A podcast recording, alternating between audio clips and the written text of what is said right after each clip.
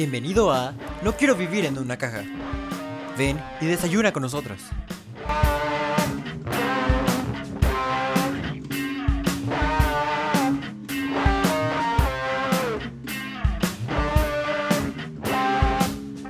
Hey, ¿qué onda? ¿Cómo están? Bienvenidos al segundo capítulo de No quiero vivir en una caja. Hola. Conmigo sus anfitrionas, Julieta, Hola. Hola. Hola. Frida. Hola. Hola. Bueno, hola, es que estoy mocosa, ¿me perdonan? Sí nos pasa a todos. Sí, como que hay algo en el aire. Ya sé, cañón, de que llevo dos semanas con mocos. No, no es gripa, son Ajá, por mocos, dos, mocos, mocos. Exactamente me puse lo mismo. Ya sé, ay, qué estrés. bueno. provechito, ¿cómo están? Aquí estamos desayunando con ustedes. Julieta, ¿qué estás desayunando? Hola, pues miren, chéquense que yo me estoy tomando un cafecito aquí bien rico y también un pan, una oreja. Uy, ya saben, chicos. Qué Muy rico. rico, sí. Y pues Julieta, Frida y yo tenemos un café. Solamente un café. Porque pues somos pobres, amigos. Tampoco, o sea. Hay que ser fit. No, ajá, hay que también. ser fit. O sea, el azúcar es mala. Decir, amigos? No, no, no. Güey, yo me estaba comiendo chilaquiles el capítulo pasado. Imagínate cómo me sentí enfrente de todos. Como Y yo una manzana. Frida su manzana. Ay, estoy comiendo manzana porque soy fit. Ja, ja, ja. Gosh. Qué estrés, pero bueno. Estamos muy felices. Queremos agradecerles a todos por habernos escuchado. Nos llegaron sus mensajes. muchas gracias, De verdad, chicos. gracias. Está increíble. Y quiero pedirnos un aplauso a nosotros mismos porque ya estamos en Spotify y iTunes. Así que vayan a escucharnos y disfruten nues- nuestro podcast. Nuestra página de Facebook está a nada de llegar a 100 likes. Por favor, vayan, visítenos, déjenos un like y comenten. Eh, díganos qué quieren de que hablemos, Sí, claro. qué quieren ideas. escuchar, porque este podcast es para ustedes. Exacto, sí, claro. Ah, bueno, eh, tenemos muchas sorpresas este capítulo. Eh, entre ellas tenemos a una entrevistada Sí. Y tenemos una nueva sección con una nueva integrante del podcast. Uy, qué emoción. Ok, ah, pero empecemos. Bueno, hablemos de arte como aquí solemos hablarlo. Bueno, pues mm, yo creo que muchos de ustedes saben que ya viene el examen de la UNAM. Ah. Ya todos estamos buscando universidad y creo que es importante hablar de, pues, de alguna forma de la salud mental de nosotros, pues, como artistas. Entonces... Como jóvenes en general, amiga, Bueno. esto viene a cuatro áreas de estudio y estas cuatro Tienes áreas están friqueadísimas. Sí, estamos muy estresados y bueno, vamos a hablar de... Vamos a hablar de salud mental. Ok, ah, por ejemplo, Julieta, ¿cómo ha estado tu mente? ¿Cómo te sientes en este camino, en este momento? Vean, chéquense. Si pudiéramos tener una imagen de mi mente en este momento, ubican a Dalí. sí, chicos, o sea, mi mente está derritiéndose, básicamente. Es un estrés muy impresionante. We're No tenemos. melting. Sí, estamos muriendo. Y esto tiene razón, Álvaro. No es solo de artistas. Todos ahorita estamos muy estresados. La UNAM nos estresa. Todo, todo está Las mal. universidades, tenemos, Sí. tenemos compañeros estresadísimos porque es que ya viene la entrevista para la beca de no sé dónde, es que ya me mandaron los resultados del examen de admisión de no sé dónde, todos estamos friqueadísimos. Frida todavía no sabe qué onda con su admisión en el este de restauración de arte. Entonces, sí. A mí me acaban de dar de que hace unas dos horas la fecha para el examen de la UNAM, me estoy friqueando cañón. Julieta todavía está juntando su portafolio para Sí, evidencias. ver una beca, buscando otras opciones también. Ay, es que te- siempre tenemos que buscar otras opciones y es un estrés porque o no hay Sí, Sí, no hay. o te tienen que aceptar y ese es el problema. sí, Wow. Entonces, Julieta, sí. ¿qué has hecho o cómo has respondido ante este sentimiento de frustración, de derretirte en estrés? Ay, pues vivo, ¿sabes? Vivo con mi cerebro derritiéndose, cayendo poco a poco en- por mis orejas. Es muy triste. O sea, honestamente creo que deberíamos de hacer algo al respecto. Yo no, lo, no creo que lo esté haciendo, pero creo que sí deberíamos de hacer algo, porque no está chido estar viviendo así, ¿saben? Sí, claro, te entiendo perfectamente. Creo que igual y buscar como algo que, que sí, que te relaje, que tu mente como que se vaya a otro lugar, ya sea encontrar como un hobby, hacer cosas diferentes, algo para, para como sacarte de esto, no sé, alguna forma de relajarte. Sí, cañón. Bueno, mi mamá me dice muy seguido, es que te tienes que calmar, es que no sé por qué estás tan estresado. Sí. Es que, a ver, respira, mamá, estoy respirando, si no lo hago me muero, ¿ok? Hola, mami, por cierto, ella nos escucha ahora. Ah, hola. Ah, o sea, sí, mi mamá me dice muy seguido, es que tienes que respirar, es que tienes que aprender a calmarte. Es muy difícil Sí. porque es que tienes todo encima y no tienes tiempo para nada. Exactamente. Porque Pero tú es ya. Creo que al final, o sea, sí entiendo un, po- un poco a tu mamá, en el sentido de que independientemente de lo que estudiemos, o incluso si no estudiamos, o sea, no tu vida tiene que. O sea, a partir de eso va a resultar tu vida. O sea, hay muchas cosas que se pueden cambiar. puedes Sí, tomar cañón. muchos caminos y. Sí, o sea, es que opciones hay. Sí. Y vamos a encontrar la forma. O sea, al final vamos a encontrar la forma. Y ellos lo saben, entonces ellos intentan ayudarnos. Sí, ellos sí, hacen claro. todo lo posible por decir, ok, es que relájate. Y nosotros no, o sea, es difícil verlo porque nosotros tenemos como. Nos Estamos inmersos Ajá. Estamos inmersos, entonces no podemos ver la imagen completa. Exacto. Y pues yo digo que sí, deberíamos buscar Algo. ajá, algo, cómo vaciar esto. Exacto, porque sí, neta no, no creo que sea saludable estar Nada. tan presionados. Y pues, como artistas, qué mejor manera que expresarlo en nuestro arte. Claro. Así es. Sí, o sea, creo que una de las cosas más importantes es sacar tus sentimientos mediante ya sea escritura, em, pintura, incluso un instrumento. Hay muchas formas. Entonces no se desanimen. Todo Sí va a estar puede. bien. ¡Woo! Pues básicamente, chicos, creo que lo más importante es poder concentrarnos en algo que nos relaje, como nuestra pintura, lo que sea que hagan ustedes. Canten, pero disfrútenlo, chicos. Canten, pinten, dibujen, Escriban. escriban. Escribir funciona demasiado, chicos, se los digo de experiencia. Tengan un cuaderno, escriban lo que sienten, sea bueno, sea malo. Siempre es bueno sacarlo de, de tu cuerpo. Entonces, chicos, hay esperanzas y sí se puede, todos podemos. También, así rapidísimo, quiero hacer énfasis. Lo que estás sintiendo ahorita está bien. Sí, claro. Cada, sen- cada emoción que tienes en este momento está bien. Siéntela. Sácale todo el provecho que puedas. Disfrútala. Disfruta tu tristeza, disfruta tu alegría, disfruta tu enojo, todo. Ya sé Vívelo que- al 100. Ya sé que es mucho cliché, pero es que es cierto, de algo, de todas tus emociones puedes sacar algo bonito. En tu arte, o sea, la verdad es que el mejor arte es el que expresa totalmente las emociones como son. Entonces, quién sabe, igual y desde su desesperación sale una gran pintura o una gran Claro. obra de arte. No tengan miedo, no tengan miedo a sentir, no tengan miedo a expresarlo y no repriman nada. Exacto. Porque, como nos dijo una maestra hace un tiempo, las, emociones, si las reprimes, solo regresan convertidas en algo peor. Exacto. Pero bueno, ahora. ok, tenemos una entrevista. Sí. La primera entrevista de nuestro podcast, ¿pueden creerlo? y es alguien a quien yo admiro muchísimo, yo creo que ustedes también, Sí. Sí. de que es alguien que les va a demostrar que se puede. Sí. Sí, claro. Es una gran inspiración. Cañón. Eh, una mujer con maestría en ilustración, Sí. autora de dos libros acerca de arte, Sí. eh, que la UNAM utiliza Sí. como material para las clases de dibujo Sí. en su plan preparatoria. Es mamá, es esposa, es maestra, es todo. O sea, Sí, esta mujer de se todo. parte en mil pedazos y es asombrosa. sí. De verdad, estamos impactados.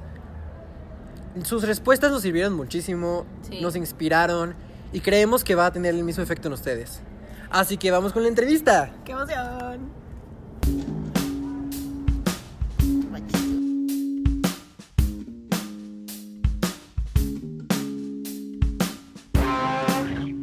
Hola, ¿qué tal? El día de hoy tenemos una invitada especial, eh, la primera entrevistada de nuestro podcast.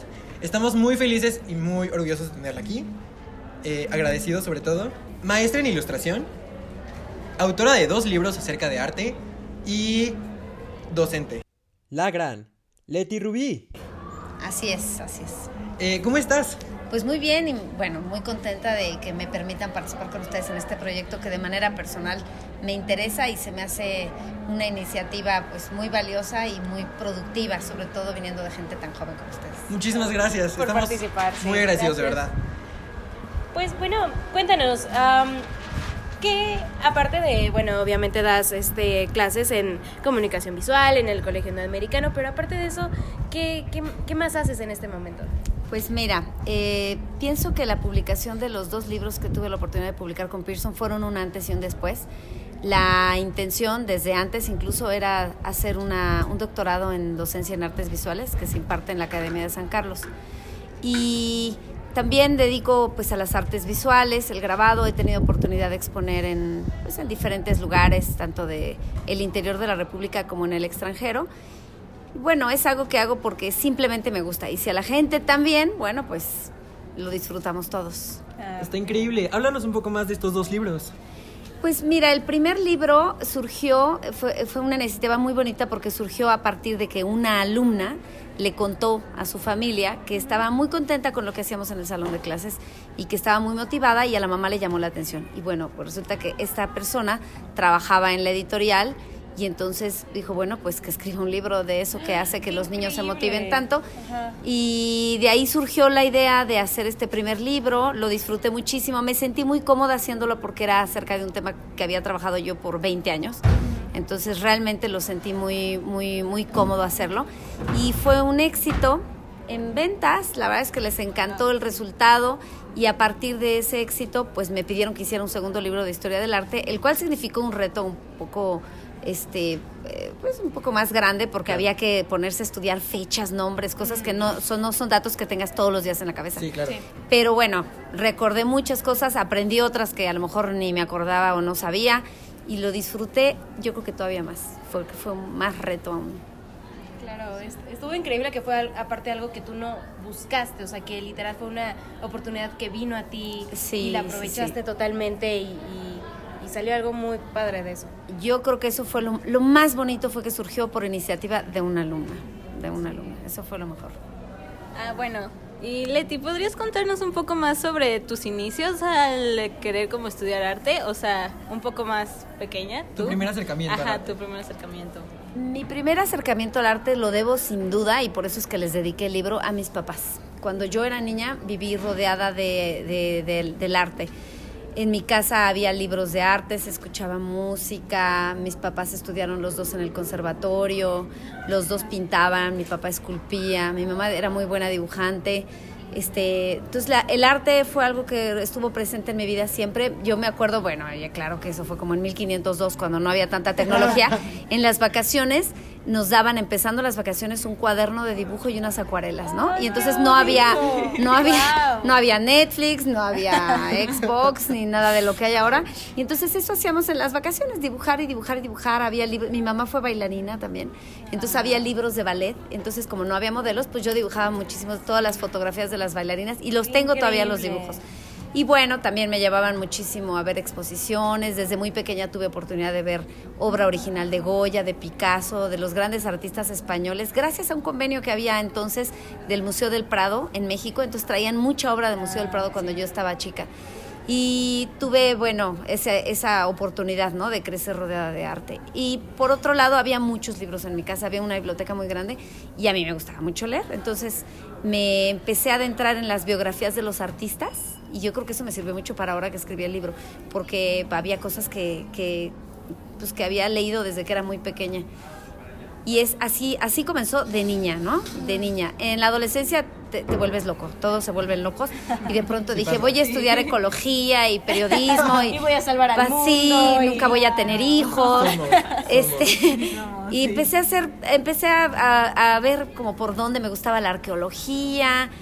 Y me gustaba el arte, pero yo pensé que era algo a lo que no me iba a poder dedicar. Todo el mundo te dice, no, nunca vas a poder vivir del arte, te vas a morir de hambre. Entonces, esa era la razón por la que no lo consideraba como una opción. Y siempre le busqué como el plan B y le di vueltas y le di vueltas y le di vueltas y finalmente aquí acabé.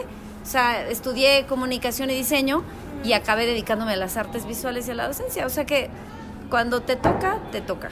Sí, claro. Yo creo que ese fue mi caso. Aparte, fue un, una, un, un gran aspecto que tus papás te, te acercaron tanto al arte y que te dijeron, o sea, de alguna forma te abrieron todo ese mundo, porque creo que muchas, o sea, muchos papás como que sí les gusta el arte, pero no, o sea, no están tan involucrados y sobre todo no involucran a sus hijos tal vez tanto. Sí, la Así verdad. Es, sí. Siento que suena como un paraíso sí. para la mayoría de nuestros eh, de nuestro público. que nos gusta el arte, nos interesa, pero tal vez la mayoría de nuestras familias no era o no estaba tan inmersa en ese mundo. Suena como una infancia preciosa. Sí, la verdad es que yo estoy muy agradecida en ese sentido. Sin embargo, yo creo que cada quien trae ya su carga genética de esto me gusta y esto no, porque somos varios hermanos. Sí. Pero de esos hermanos, dos nos dedicamos al arte y los demás no. Este, o sea que no, no, ahora sí que no pega en todos lados, ¿no? Sí, no. Pero incluso yo mis hijos, pues también, ¿no? Traté de inculcarles el arte y, y igual se la pasaron en exposiciones y les di clases y, y de y no todos, ¿no? Hay una que sí quiere dedicarse al arte y los otros pues ¿Les buscaron enseñaste a dibujar? Sí, por supuesto. Tengo un taller de arte para niños que surgió porque cuando eran muy chiquititos, ¿qué te gusta? De dos, tres años, me gustaba ponerles pinturas y actividades. Y entonces dije, qué bonito, esto debería ser para otros niños. Y entonces en la maestría, como proyecto terminal de la maestría, dije, voy a implementar un taller de arte y creatividad para niños, en donde ya haya objetivos muy específicos, ¿no? Este, con técnicas innovadoras, en donde no nada más dibujaban, cocinaban, cosían, pintaban, actuaban, Wow. escribían. Wow. Ese taller lo tuve durante seis años. Ahorita lo tengo un poco como en Pausa. en, en pausa por el asunto de los libros que le tuve que dedicar tiempo. Pero lo pienso retomar porque creo que es una oportunidad que no hay mucho. Hay muchas clases de dibujo para niños, muchas clases de pintura para niños, pero un taller de creatividad casi Claro. no hay.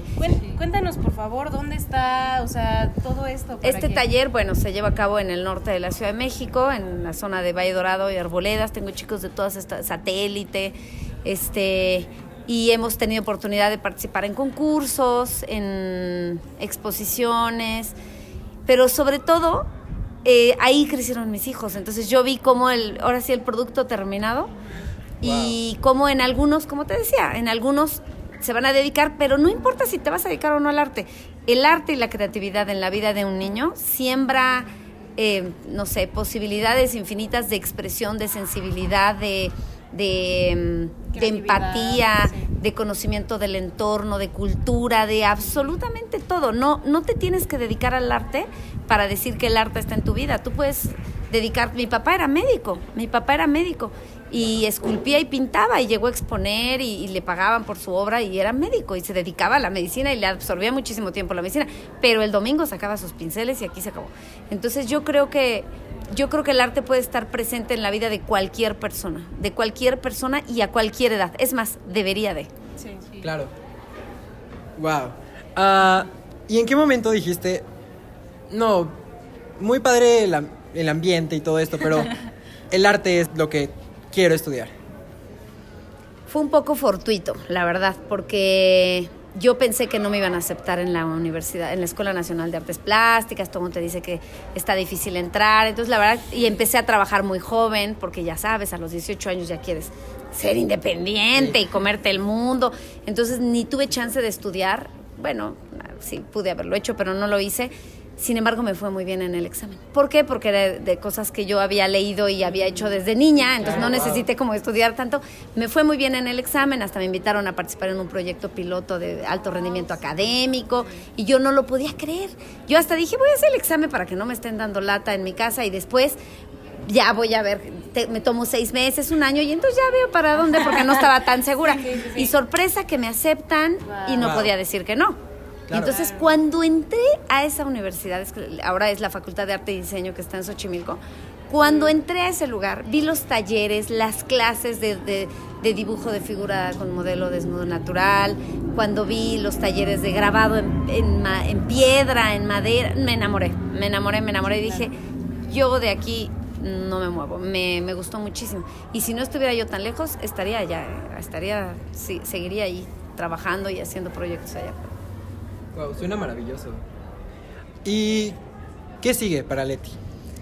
Bueno, eh, una de las, eh, la verdad es que me encantaría hacer el, el doctorado y el doctorado viene con una estancia en el extranjero.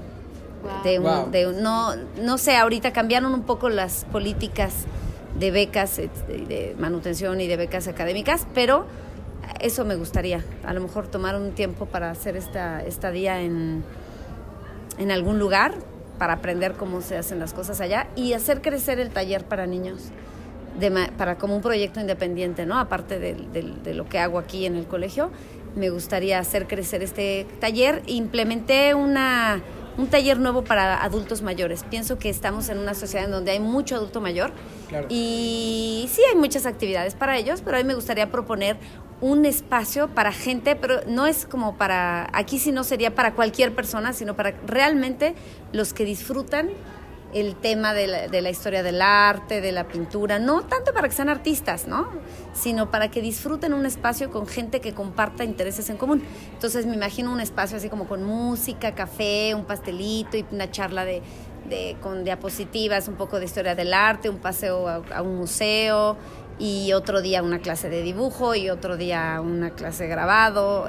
Eso me gustaría, trabajar con adultos mayores.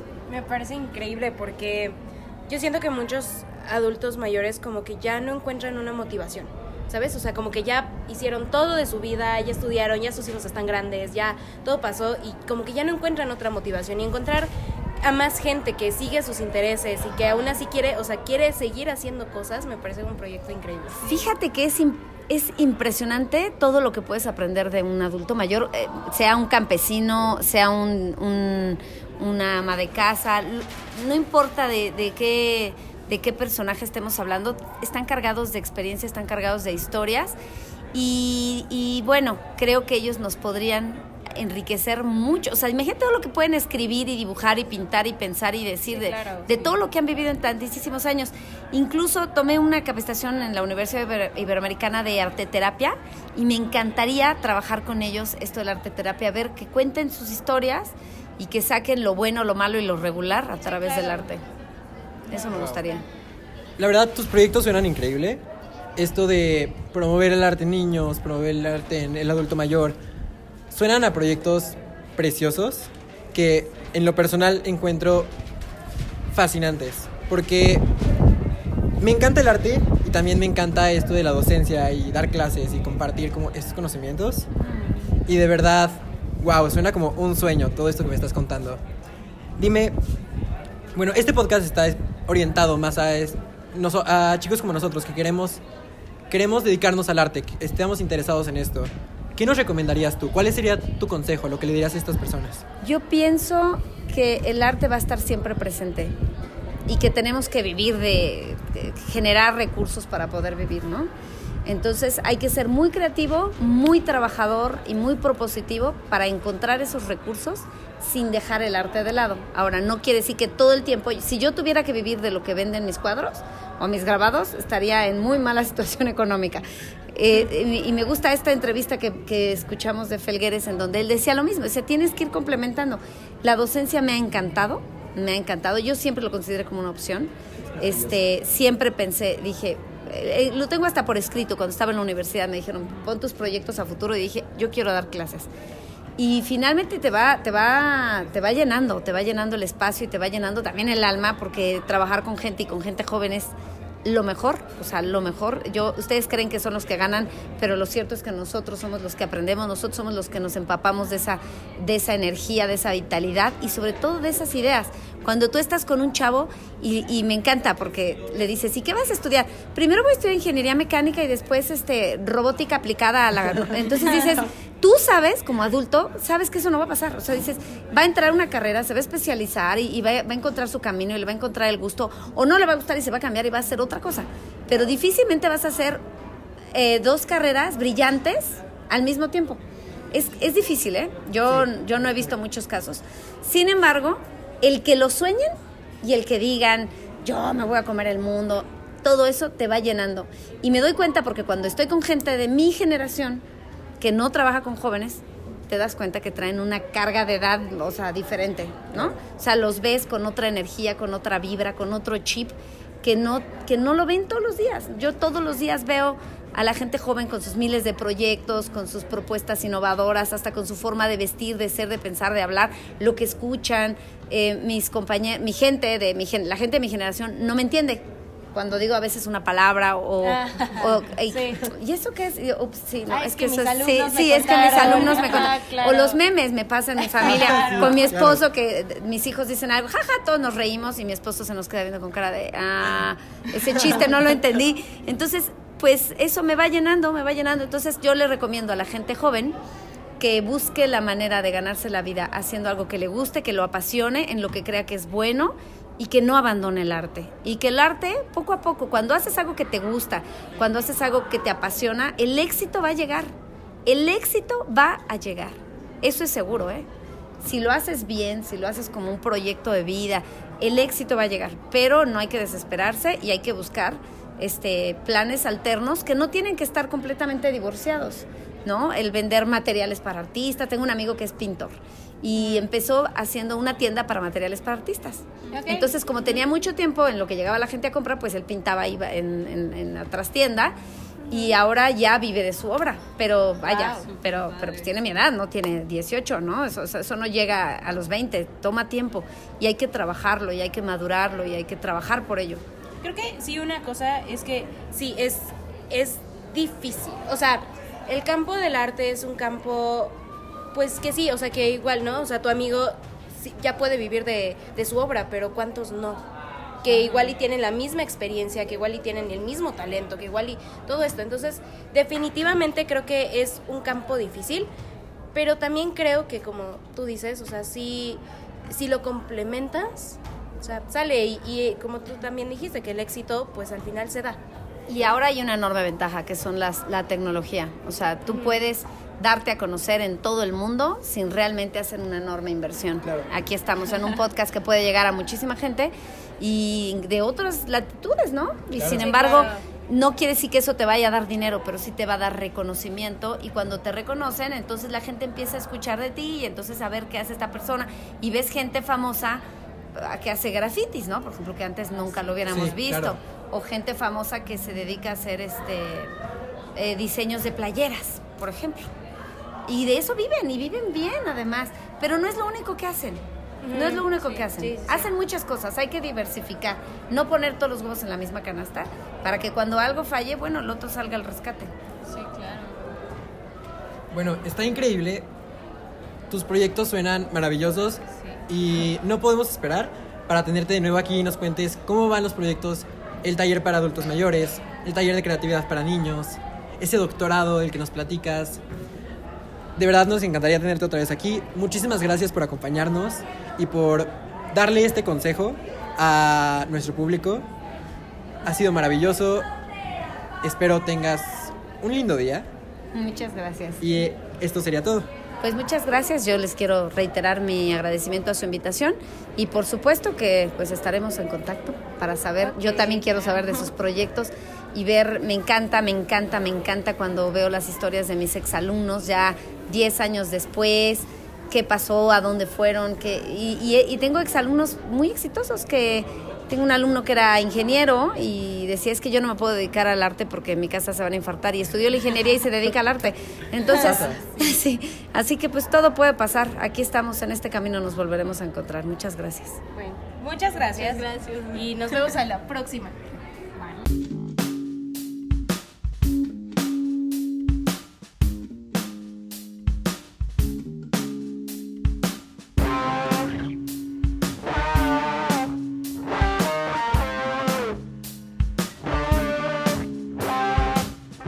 Chicos, es momento de un nuevo segmento en el programa. Paola Valdés, la sensación de Twitter mejor conocida como Pao Cásica, llega con su nuevo segmento Abro Hilo. Acompáñenos a descubrir las sensaciones de Twitter, debates sobre arte, datos curiosos y muchas cosas más.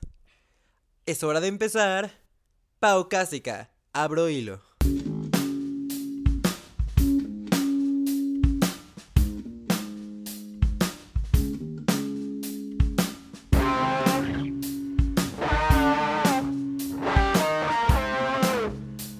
Bueno, en esta primera cápsula les traigo algunas noticias sobre la Mona Lisa, que esta semana se dio un poco de, controversia en nuestra amada red social Twitter, porque todo debido a que un usuario llamado el, el barroquista hizo un hilo quejándose y que a mí me parece perfecto, yo lo apoyo completamente, sobre el estado en el que se encuentra la Mona Lisa en el Museo del Louvre. Bueno, todo mundo conocemos y amamos, la imagen de la Mona Lisa de la Gioconda, que es un cuadro chiquito realmente, es de 77 centímetros de alto por 53 de ancho, que se pintó por ahí de 1503 y, y 1506 por nuestro adorado, amado y nuestro señor Leonardo da Vinci. Y bueno, importantísimo para, para la historia del arte. Eh, como ya dije, se encuentra actualmente en el Museo del Louvre, pertenece a Francia y acabó en Francia desde que, el rey Francisco I la compró por un montón, un montón de dinero. Y que bueno, hasta 1600, 1962, perdón, eh, se aseguró en 100, 100 millones de dólares, que bueno, cañón, ¿no? Y además, obra que, que está rodeada por un montón de mitos, un montón de cosas. La podemos ver en todos lados, desde bolsas para hacer el mandado hasta zapatos increíbles o calcetines para niños alternativos, que bueno, no me estoy quejando de, a mí me encanta.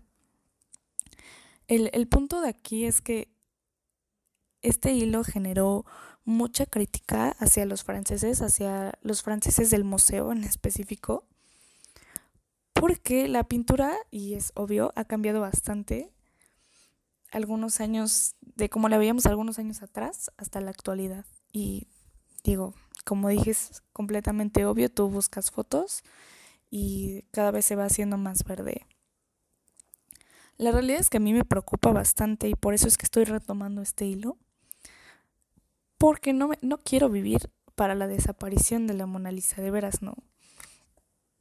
Este hilo empieza, empieza contándote, dándote un poquito de, de background para, para que sepas dónde se encuentra y en qué condiciones se encuentra la, la Mona Lisa, que está expuesta en una sala rodeado de, del arte renacentista italiano. Está contextualizado porque pues la museografía del museo, valga la redundancia, está preciosa, está muy bien. Y digo, al final las pinturas siempre tienen que estar rodeadas del contexto para que entendamos la pintura.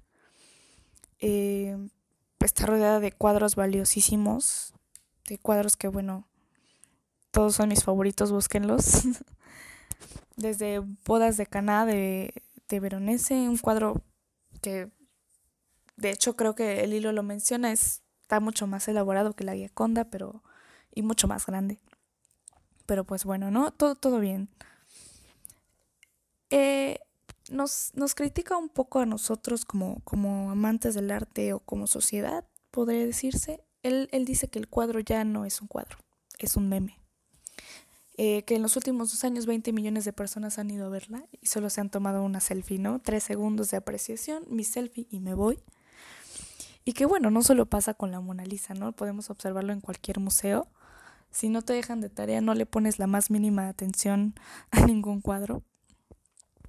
Y es que en realidad se ha, se ha vuelto un cuadro bien mediático, bien horrible. Eh, o sea, artistas usándolo para sus videos, para sus portadas de discos. Y que realmente digo, no está mal, no está mal, para nada está mal. Al final es difusión, pero sí me parece que se pierde un poquito el sentido de la obra. Las condiciones en las que se encuentra ya en, el Louvre ya no son características de un museo, y de hecho es algo que critica bastante el barroquista en su hilo, son, son medidas de seguridad propias de aeropuertos, de estaciones, de, de, de estadios, de auditorios. O sea, bueno, ya para que tengamos un, un letrero que diga que te tomes tus selfies, a mí me parece, wow, amo a la humanidad, los adoro. Eh, ya ha llegado a tal punto que ya provoca un problema eh, de seguridad. O sea, han tenido que tomar medidas de seguridad diferentes. Y es que, bueno, o sea, a nadie le encantaría ir a un museo a ver al cuadro más famoso del mundo y que, que esté rodeado de tanta gente que ni siquiera puedas verlo y bueno, es que aparte no sé por qué, alguna razón, por alguna razón todo el mundo cree que es un cuadro bien grandote y llega al museo y dices, no mames. Pero bueno, esa es otra plática, otra discusión para otro momento. Eh, una de las soluciones que da para que no haya ni peligro para la gente que va, que va a ver la obra o las obras que visita el museo, ni para las obras, ¿verdad?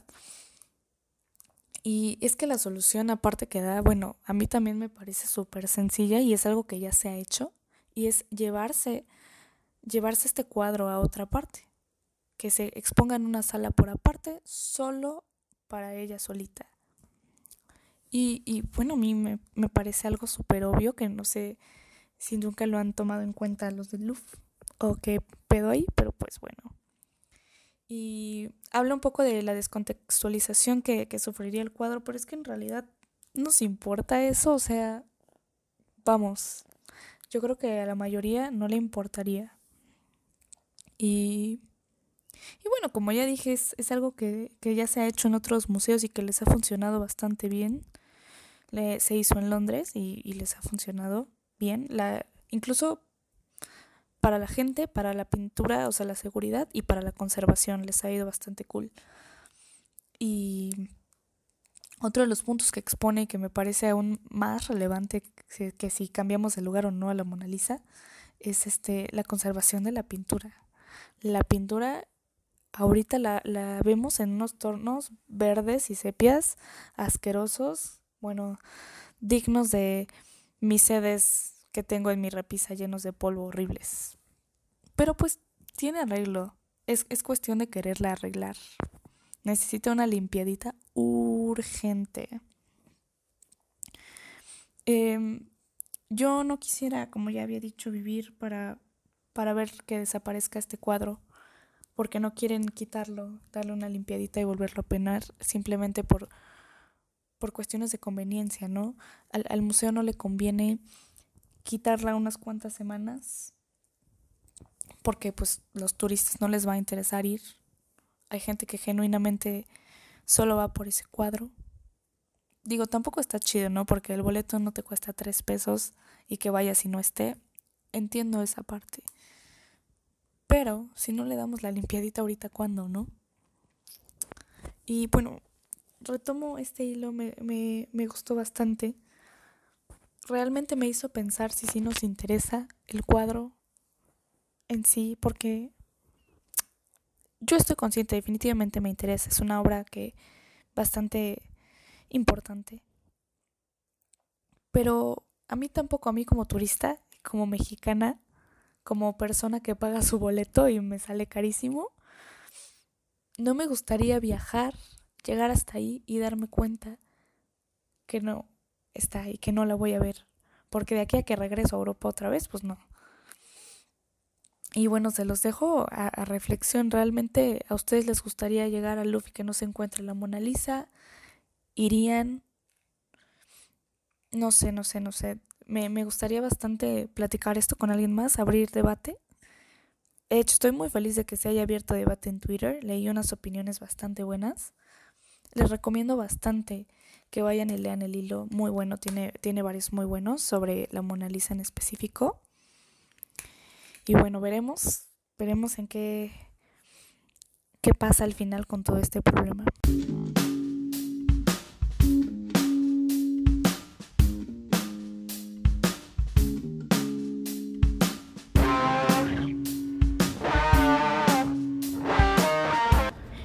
¡Wow! wow. Sí. Estuvo increíble este segmento que se va a hacer ahora recurrente en el canal. Muchísimas gracias a Pau Cásica. Gracias. Espero que. Pau rifa mucho. Sí, ya sé, tiene Sí. toda la vibra que necesitamos, ¿sabes? Soy su fan.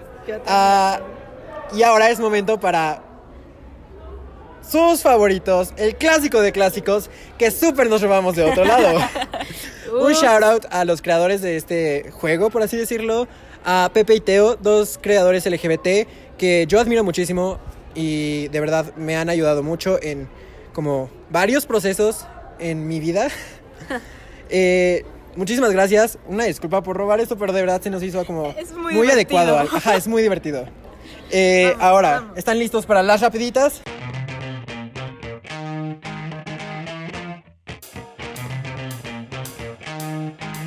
Sí, Oh, ¿quién empieza? Ok, Julieta. ¿Yo? Ok, Sí. vamos. Ok, vamos, vamos. Me vamos. preparo. Ok, ¿Tú ¿estás dime? lista? Sí, estoy lista. 15 segundos para 15 recomendar segundos. algo o A no ver, recomendar déjame algo. Ajá, sí. Ok, vamos. una, dos, tres.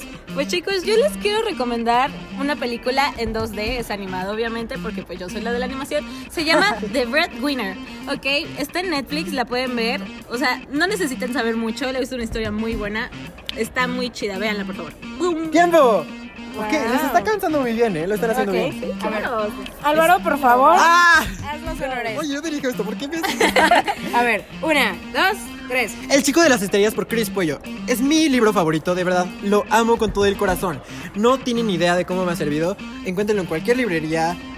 Y síganlo en Instagram y Twitter. Wow, lo amo, de verdad. Wow. ¿Ya? ¡Tiempo! ¡Wow! Le sobró tiempo. Wow, Fue muy rápido. Ok, ok. Impresionante. Oye. Shout out al meme. Ajá, te toca. Vas, Frida. Ok, ok, a ver, una, dos, tres. Yo les quiero recomendar la película de Inception, no sé si ya la han visto, pero pues es dirigida por Christopher Nolan, es una gran película, es muy buena, tiene, o sea, un me- unos mensajes súper locos sobre los sueños y así. Si les gustan las cosas como muy interesantes, véanla, por favor. ¡Tiempo! No dijiste dónde la pueden encontrar. No, ya pasó su tiempo. No, o sea, qué padre. En Qué Netflix. pena. Netflix.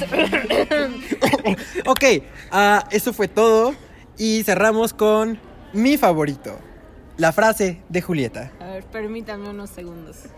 Claro que sí, Sí, es que uno viene preparado, pensaba que la demás gente venía Es que, preparada. sí, no, el Es que de verdad, o sea, todo. no se puede. No, lo siento. No se puede. Mientras aprovecho, vayan a seguirme a Instagram, Álvaro-ISN. Síganlo. Ah, Y sigan a Frida. eh, Frida.sb. Gracias. Y sigan en Twitter, amo mi Twitter. Álvaro-MASN. Muy bien. A ver, espérenme, estoy eligiendo una. ¿Es neta, amiga? Lo siento. Chale. A ver, tú elige una, hazle así. Am, Esa. Ok, esta. ¿Está? La Uy, última. A ver, déjame ver. Madre mía, ok. Vamos. ¿Están listos? Sí. Ok. Hablar. Si tan solo pudiera hacerlo. Cuando las cadenas se rompan. Cuando nadie importe más que uno mismo. Ese día podré volver a ser. Tengo problemas, eso es todo. Gracias. Bueno. Estuvo hermoso. Gracias, Julieta. Claro. Tengan un hermoso día. Provecho. Gracias por desayunar con nosotros. Bye. Adiós.